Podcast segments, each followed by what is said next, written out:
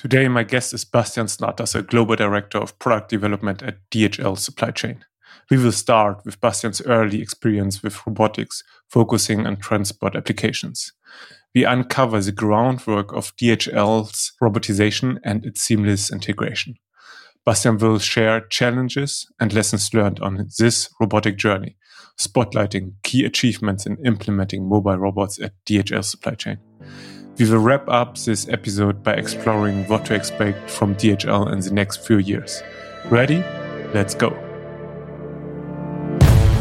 So I think that's why we're very proud that bottom line we already implemented more than five, six thousand robots. The other part of that is that we did it in different parts of the world.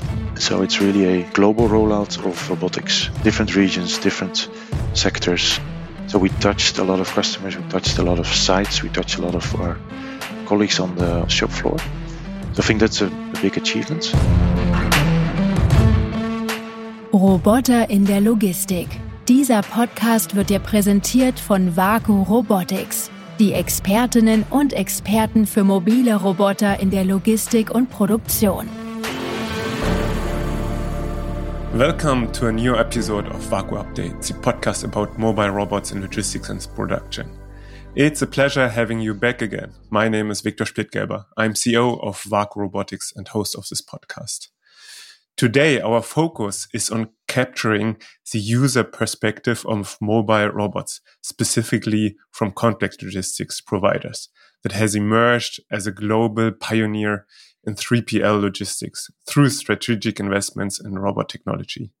It is my pleasure to introduce you Bastiaan Snaterse, the Global Director of Product Development at DHL Supply Chain. Bastiaan, welcome. Thanks, Victor. With an impressive 24 years at DHL, your journey holds significant insights and much can be seen in the news. Uh, Bastiaan, could you share where your journey began and elaborate a bit on your current role as Global Director of Product Development? Yeah, sure.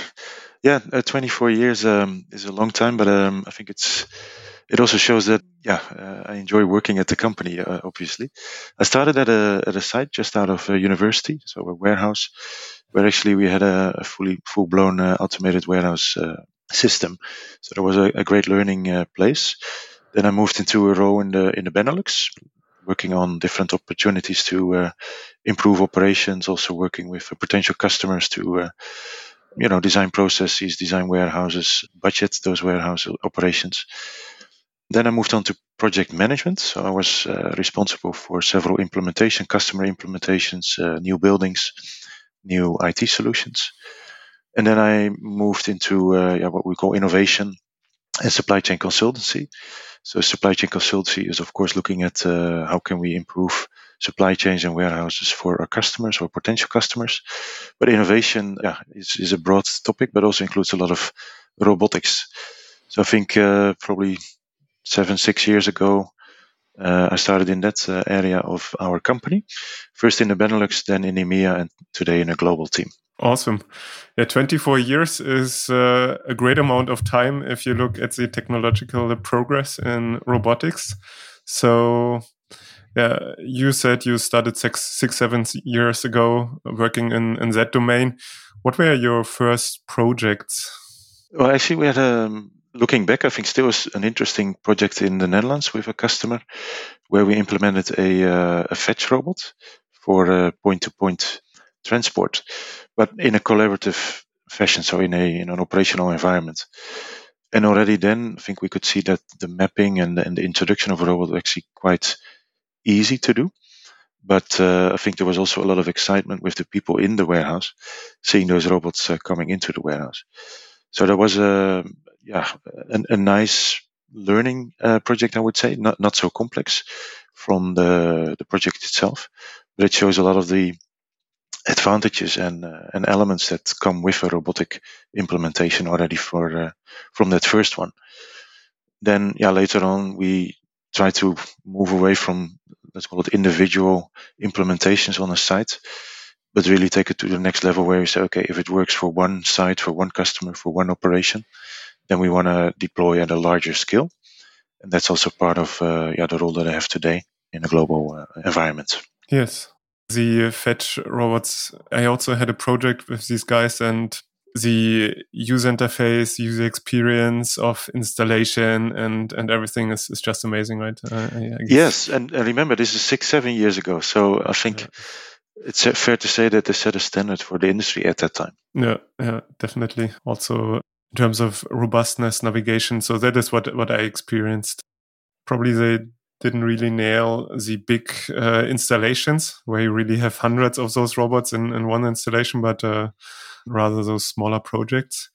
But um, you said something important. So you wanted to move away from those single projects where you have uh, a few robots at one site. Um, the question, of course, for DHL with uh, more than a thousand uh, warehouses is how to scale uh, this technology. So, how do you approach that? Yeah, you rightfully said we are, uh, of course, one of the, the largest logistics service providers. We have uh, around about 1,500 or 2,000 warehouses uh, globally, depends on how you count. We work in, in several sectors. And we have a lot of customers. So that means that there's no such thing as a standard warehouse operation as DHL. Nevertheless, we see a lot of commonality in the processes, of course, that we have uh, in those warehouses for our customers. So we really look from a process or a use case perspective, where we say, okay, for instance, unloading or picking or packing. And that's where we say, okay, what are the characteristics of a operation, but also what are the characteristics in which a robotic solution can work. We call that a site operational profile. So based on that site operational profile of uh, a type of robotic solution, we try to map that to that uh, operational profile for that warehouse, for that customer. And based on that, we kind of have a long list of say, okay, based on that high level site operational profile, it looks like it makes sense to investigate if this robot can fit. And that will allow you to focus. You, you don't look at maybe 80% of the other warehouses where it doesn't fit, but you can focus on the on the 20 or 10% of the warehouses where there is a potential fit. And then you can take the next step where you need a bit more data, you need a bit more information, uh, you also need to look at okay, what vendor could be you know the best in that uh, situation or for that operation, and based on that you can make a more detailed assessment and a business case, which typically is uh, the output of that process, which then will help you to decide if it makes sense to implement or not. But I think is also important there, uh, Victor, is we are a logistics service provider, so we have customer contracts. They have a start, but also an end.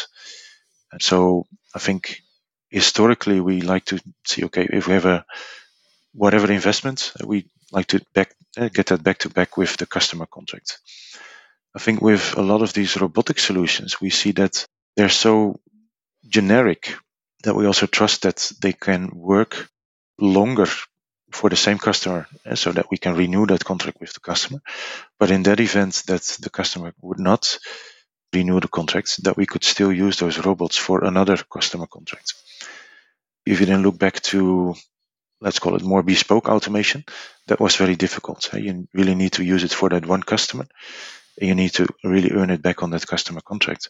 I think with more flexible, more robust robotic solutions, that is less and less the case. So we can use the same robot for different customer operations. Maybe before we dive a bit deeper into into that one, I have a few questions on this. Uh, one step back, you described this operational site operational process, and there I have a few questions. How are those profiles created? Because like I, I was in a somewhat similar position in Zalando, and that was of course a much smaller scale than a than a DHL, but already there there are so many processes involved, right? And and then the question is the granularity do you just say okay like this is fmcg pallet based movements this is uh, item picking of this is this size so like how granular is it and and who creates those profiles? Yeah so granularity sits in different uh, levels actually so we start high level but typically you can think of um, uh, environmental aspects so what is the you know the height of the building the the floor quality uh, aisle width those kind of things then we look at the uh, the process to your point. Eh? So are we moving pallets? Are we picking items? Are we you know, what are we doing? But then also at the the specifications of those products or pallets. What is the weight? What is the the volume? How much you know fits on a pallet or how much fits in a in a, in a box or a bin? And then also we look at cost. So what are square meter cost? What are labor cost? So I think those are the, the, the main categories that we look at. We actually make a first site operational profile already early on in the process. And the process, what I mean is we, we discover a new solution, we, we talk to vendors, and if it makes sense, we, we really want to do a first proof of concept.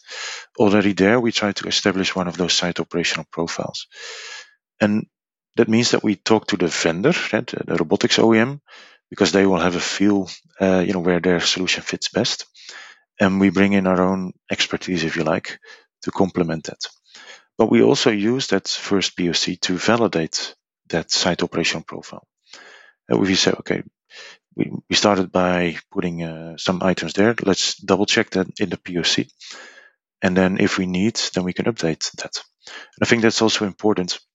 So we start with a first site operation profile, but we continuously try to improve it based on the experiences that we get with using the solution what we also try to do is, of course, I can do a lot from you know behind my desk, but there's people on the shop floor that are actually using those solutions. So also the feedback from the users, from the people on the site, the people in the project, is key that we also get that into that assessment uh, as well.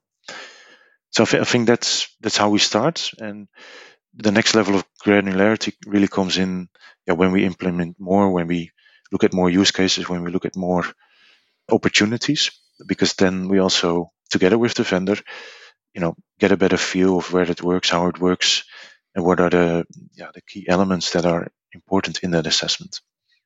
Yeah. One more question on on the profile because it is like on, on, on your scale, it's certainly a challenge to get those profiles. Can can I imagine that you have a catalog of 1,500 profiles or 2,000, or is it like do, do do you make it more ad hoc? Um, if you if you see there's an interest of a site or so, how how, how does it work? Yeah, so I think there's two sides of the coin, right? One is the site operational profile where the, the, the robot solution fit, and at the other end we have the site operational profile of the operation itself. And if those two fit, then we have an you know, opportunity to to see if it really makes sense to deploy. So on the let's call it on the robotic side, we work with those vendors. We, we, we look at the first projects. That's what I just explained. If you then look at all our operations, uh, the, the 1500, the 2000 that we have, we have a lot of operation, uh, sorry, we have a lot of data about those operations. And we use, not everywhere, I guess, but in most operations, we use a, a WMS system. We have a, a global operational excellence system where we capture a lot of data and more and more we bring that data all together in you know data lakes and data sources that we then can use for multiple purposes but one of them is also this site operational profile as you can imagine we have a quite a, a complex IT landscape with different systems in there and that is now more and more connected i think is the best word so more and more we see you know, different WMS systems, but also you know, different operations in different parts of the of the world. All of them, or all of the data out of all of them, is now collected and also connected. I think that's the key part there. And then, you know, of course, we have the challenges that come with it. Sometimes data availability or data quality, or you know, missing data or missing interpretation or different interpretation of the data. But I think by connecting that and making that visible and starting to use that, you actually see those coming up and then you can start fixing them, right? So we still can do more and, and you know, we're working hard to get better at that. But that's that's the way we go about it. Take the data that we have, connect it, put that into again different use cases, but one of those use cases is also the site operational profile. So that more and more and easier and easier we can start combining that robotic uh, characteristics with the site operational profile of the site and do that long listing that I started talking about. And that is for brownfield, right? So that's for the sites that we have. Of course, every day we talk to potential customers, and also there we want to make sure that we provide the best available solution for that customer uh, operation. Also for that, we need data. So that's also what we ask our potential customers: Can you provide data?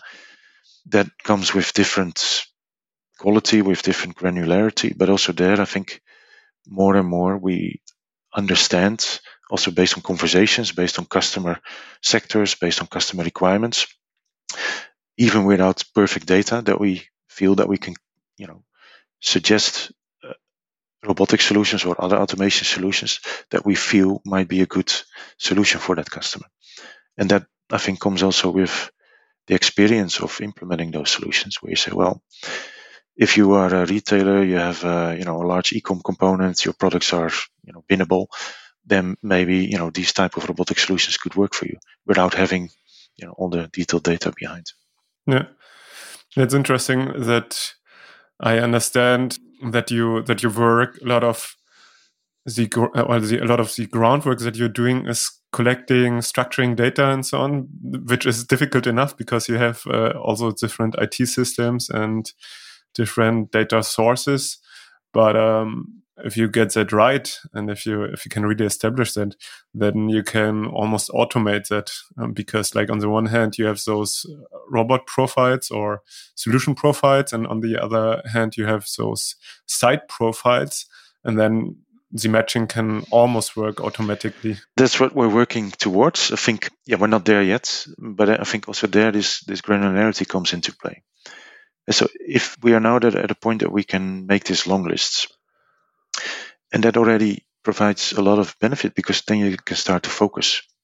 And you don't need to look at all those sites that are not on the long list and just do a next level of assessment with the, the sites that are on the long list. But already there, you, you get in a combination of you know, data that is available centrally, but also data that you need to get locally. But and I think that's also where we work with a team of people in regions, in countries, to yeah, to be able to help us do that. So maybe if I can talk a, a bit about organization. So I'm part of a global team, a central team that really works to productize solutions. And productize, in one sentence, means that we want to make it as easy as possible to implement. And so we work with a lot of vendors, we work with a lot of stakeholders to make sure that we have the site operational profiling in place, but also let's call it the internal marketing. We know where it works, where it doesn't work. We look at all the IT architecture, IT integration, try to standardize that. We build contracts with our partners, and then we learn from those first, first deployments to make sure that we understand how we can actually deploy these solutions. But you can't do that from your desk, you know, somewhere in the in the region or, or global. So you need to have people in countries, in regions to actually deploy. So within DHL, we have DHL supply chain, we have five regions.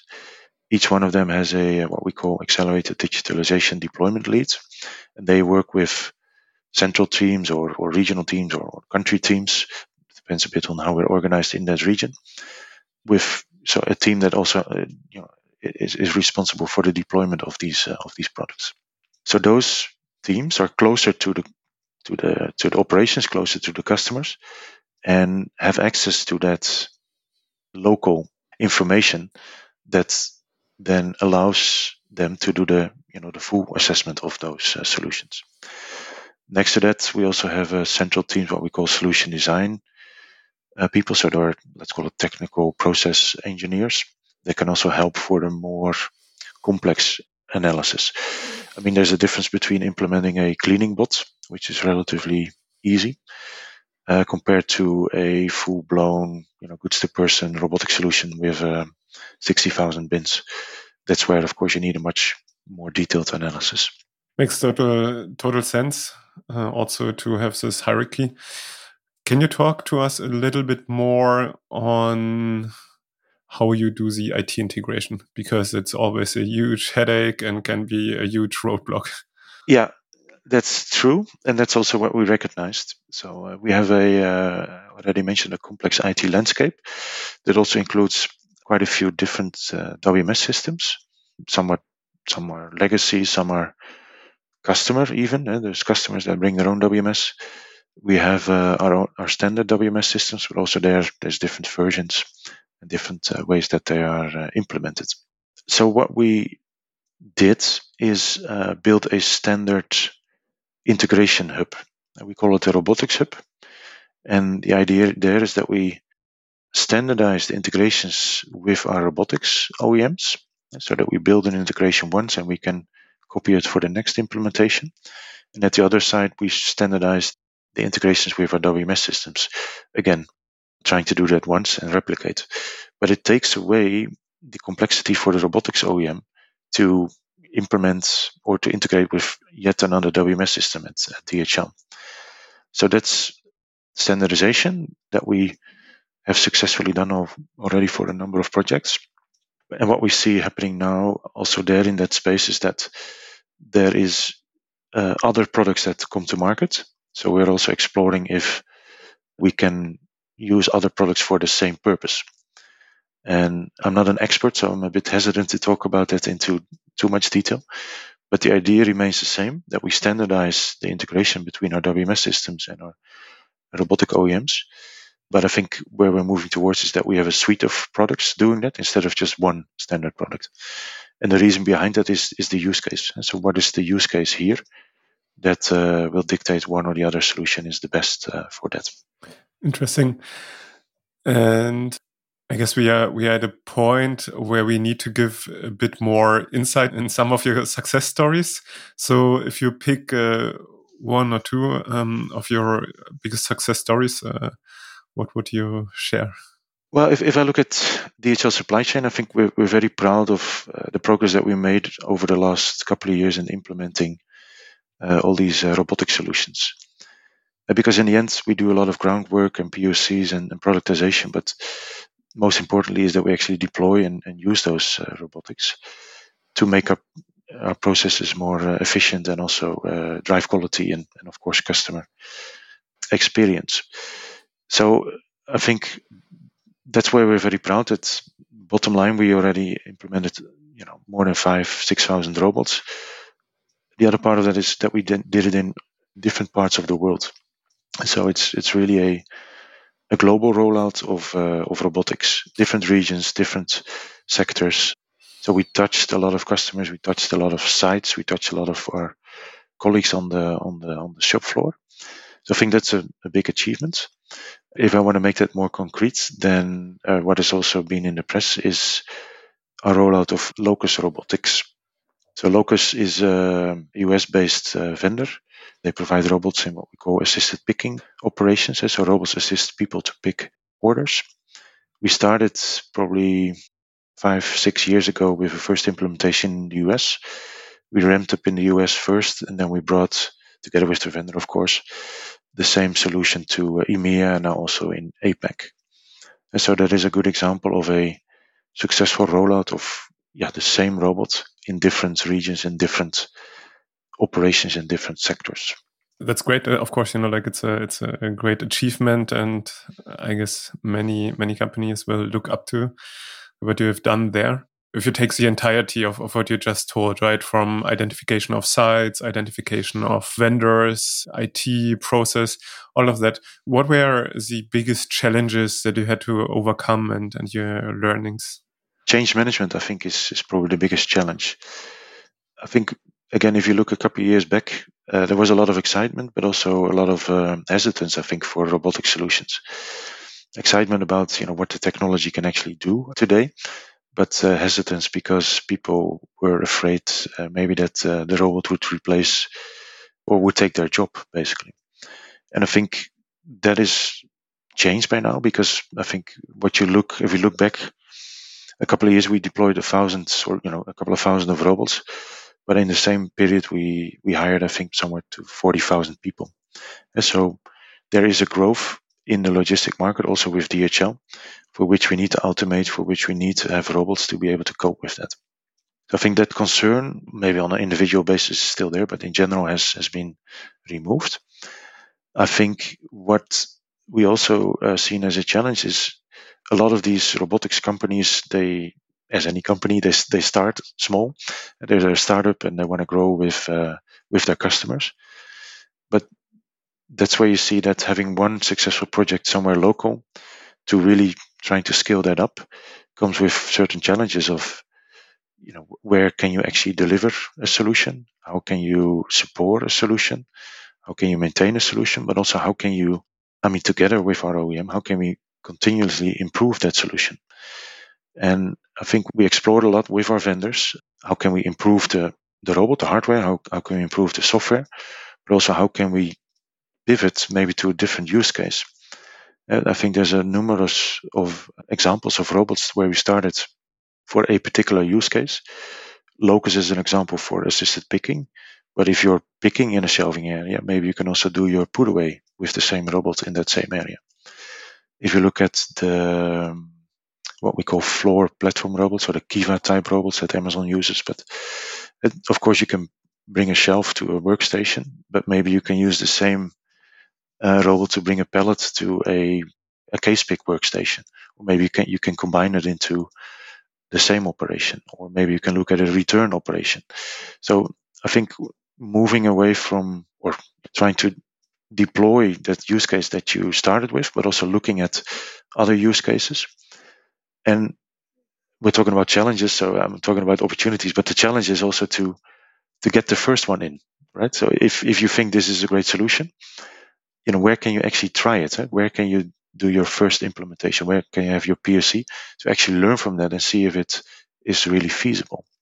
And that's where you know we are a logistics service company. We we we don't have a lab- laboratory where we can safely do that. So we'll always bring that to a real operation, and that's where you want to, of course, make sure that you don't uh, put an operation at risk. Eh? So you want to make a uh, a safe environment where you can start uh, testing that.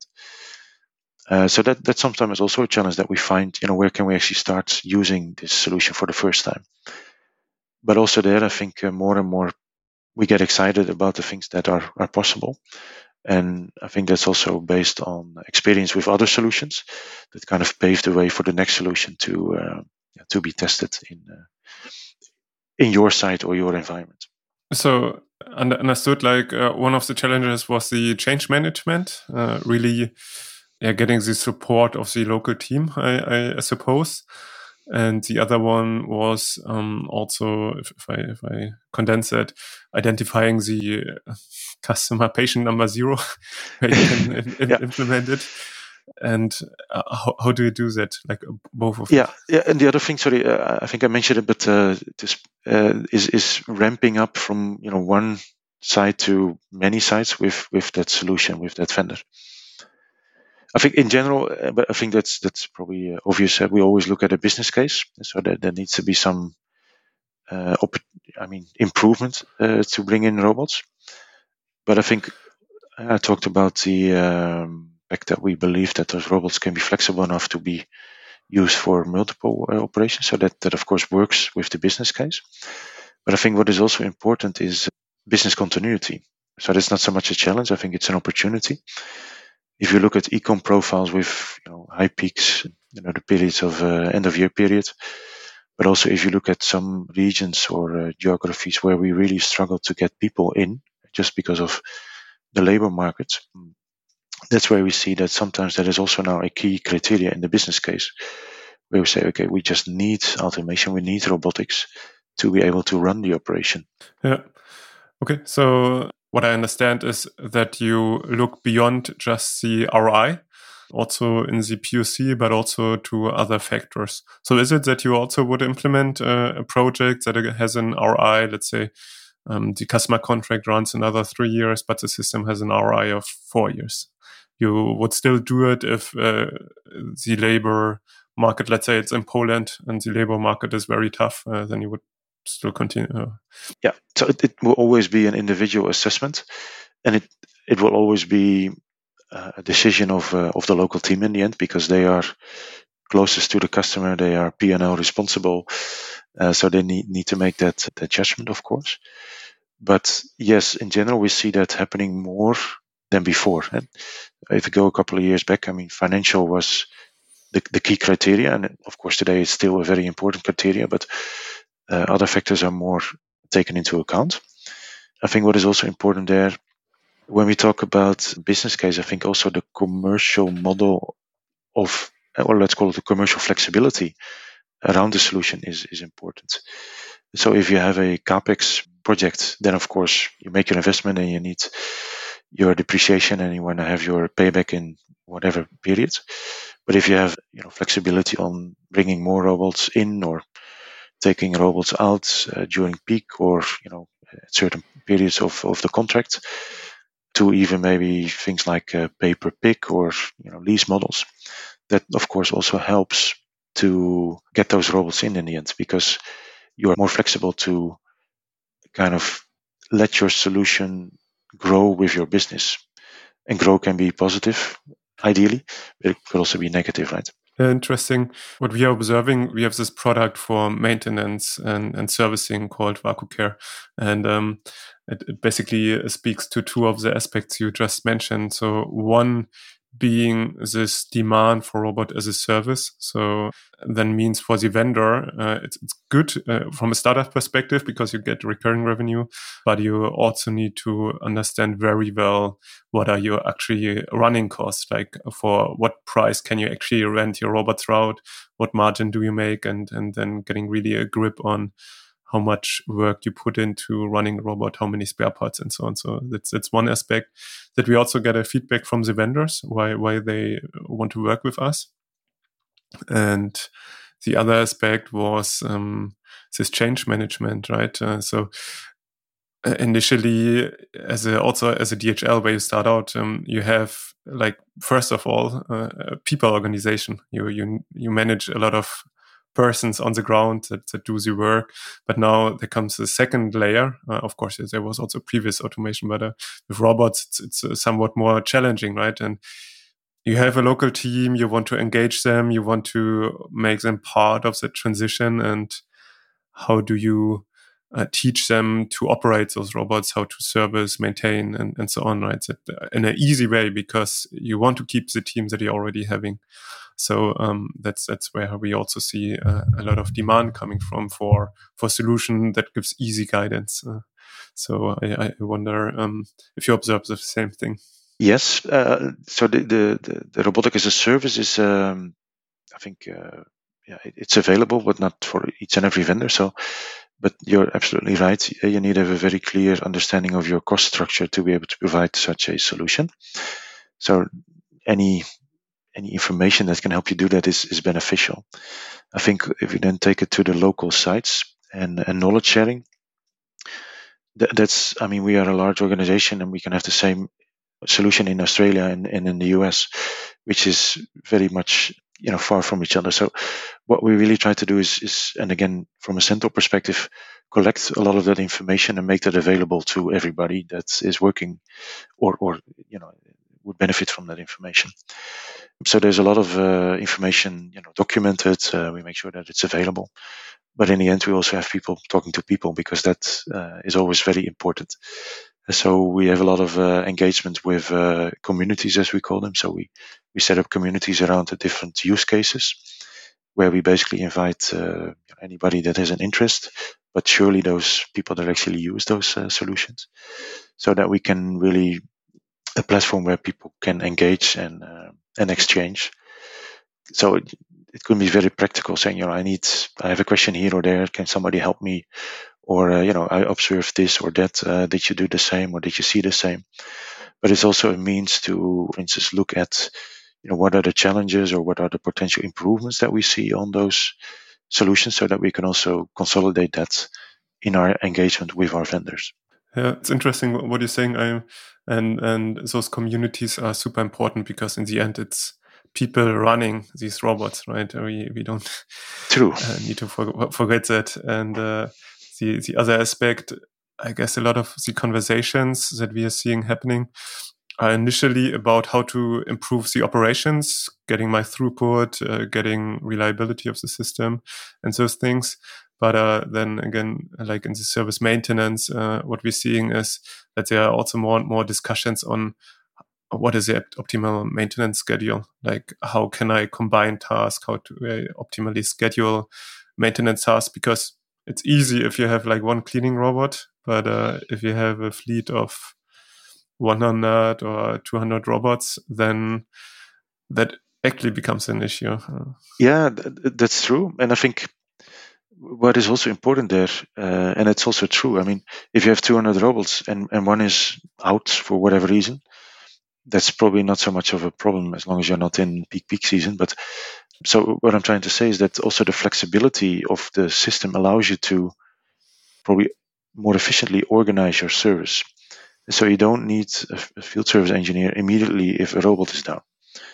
If 10 robots are down or 20 robots are down, then of course it starts to become a problem. But I think the flexibility and also the the way that you know the, the, the capacity is provided by a large number of assets allows you to be efficient in service. But still, you need to have that insight to do that efficiently. And you also need to have that organization to, in the end, execute. What I mean there is there's always a question you know, to what extent do we as DHL want or need to do maintenance on the system? To what extent do we rely on external parties uh, that uh, bring the field service engineers? Do we need residential engineers or do we need people that come to site every now and then when it's required? So I think what is important there is that we really look at that service plan already at the start of the project so that we can really plan for that and also execute the plan. But then also, once we actually run the system, we see we need to adjust it, that we're also flexible to adjust it. And I think what is what we see more and more is also that we as as a customer or a user of the system can do certain things around the service and maintenance where traditionally we we really relied on the on the vendor to provide all service and maintenance now we see that with not necessarily very technical profiles we can still do some first line service if you like which then in the end helps well, to keep the system in good shape, but also make sure that we have a cost efficient service uh, solution.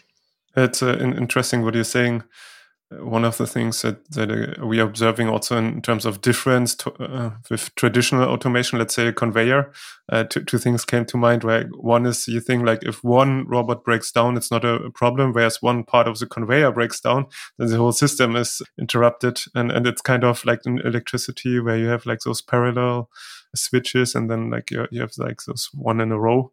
And um, the other part is like with automation like conveyors, you need maybe a service every half a year or a year or even less than that. And then, of course, it's very feasible that uh, you have a service provider that does it for you. But if you're with robots, they have sensors, uh, lenses, and, and stuff. The maintenance might be smaller, not that technical, but uh, needs to happen more frequently.